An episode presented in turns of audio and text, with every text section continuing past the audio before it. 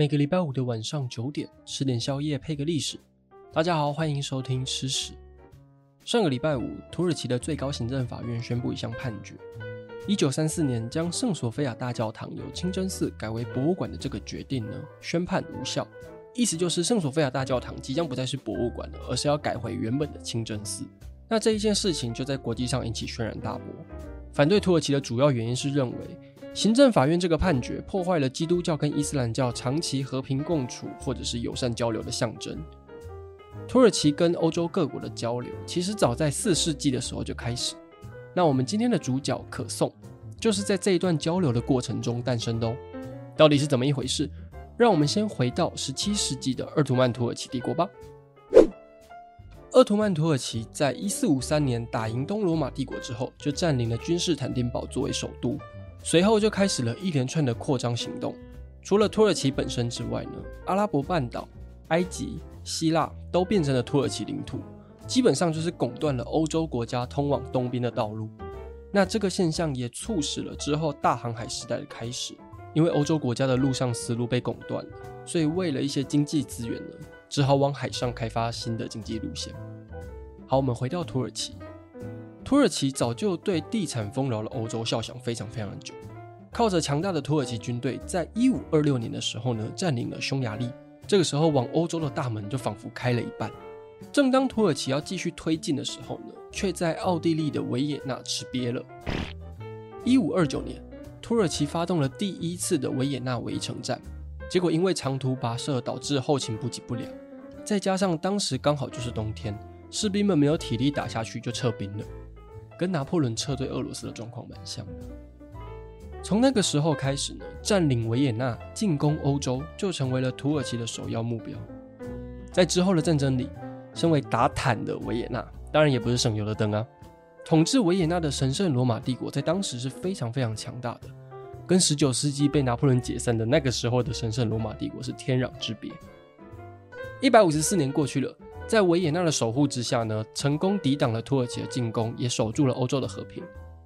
可是，在这一段期间，土耳其也花了超过一世纪的时间呢，修补军事道路、练兵，或者是加强他们的补给能力，就是为了不要再重复一百五十年前的错误。时间来到一六八三年七月十四号，土耳其的军队准备好了。带领了将近十三万的土耳其火枪兵，还有骑兵，来到了维也纳的城下，进行第二次的维也纳围城战。他们切断一切的补给，就算饿死无数的人民，也要彻底攻下维也纳。过了两个月之后，驻守在维也纳的士兵开始出现粮食短缺的问题。过不了多久，一定会被土耳其占领。这个时候，欧洲大陆就 GG 了，他们就会陷入非常严重的危机。当然，神圣罗马帝国自然不可能放任这种事情发生。其实早在得知维也纳遭受围城之后呢，就集结了各个城邦的军队，组成了神圣联盟，前往维也纳。当地的居民一定会想说：“哎，你怎么拖了两个月才来？我都快饿死了。”好啦，体谅一下人家嘛，人家落人也是要时间的，而且当时没有悍马车，军队跑得比较慢嘛。而且不止神圣联盟。神圣罗马帝国呢，也找来了波兰、立陶宛的联军，加入了维也纳行动，就是为了防止伊斯兰教在基督教世界过度的扩张。虽然神圣罗马帝国找了许多帮手，可是，在人数上呢，仍旧是土耳其占有优势，当然不可能正面冲突。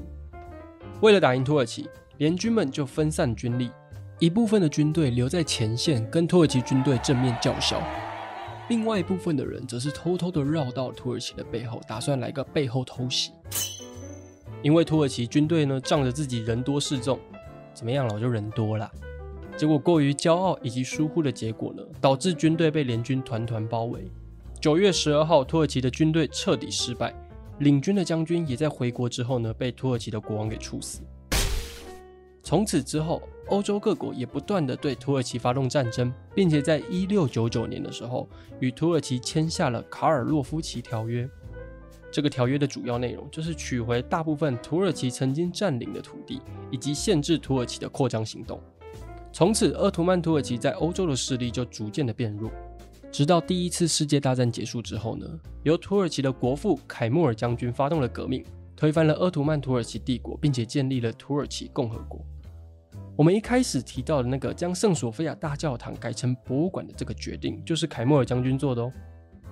而我们的可颂就是在这一场维也纳围城战争诞生的。据说某一个夜黑风高的夜晚，土耳其的军队想要趁半夜偷偷进攻维也纳城，结果城里的面包师傅在大半夜的时候工作，揉面团揉到一半，就不小心发现城墙外怎么会有这么多骚动。一看之下，我靠，不得了！竟然是土耳其的军队想要偷偷进入维也纳城，所以他们当然就马上通知了守城的军官，阻止了一场偷袭。后来跟波兰联手之后呢，就成功击退了土耳其。当地的面包师傅为了庆祝，就把面包做成了鄂图曼土耳其国旗上面那个月亮的形状，就是今天可颂的那个弯月的样子。这个行为非常羞辱人，就是我把土耳其照三餐吃这样子。好，以上呢就是可颂的故事。下一集我们来聊聊意大利面跟意大利到底有什么关系，还是他们一点关系都没有？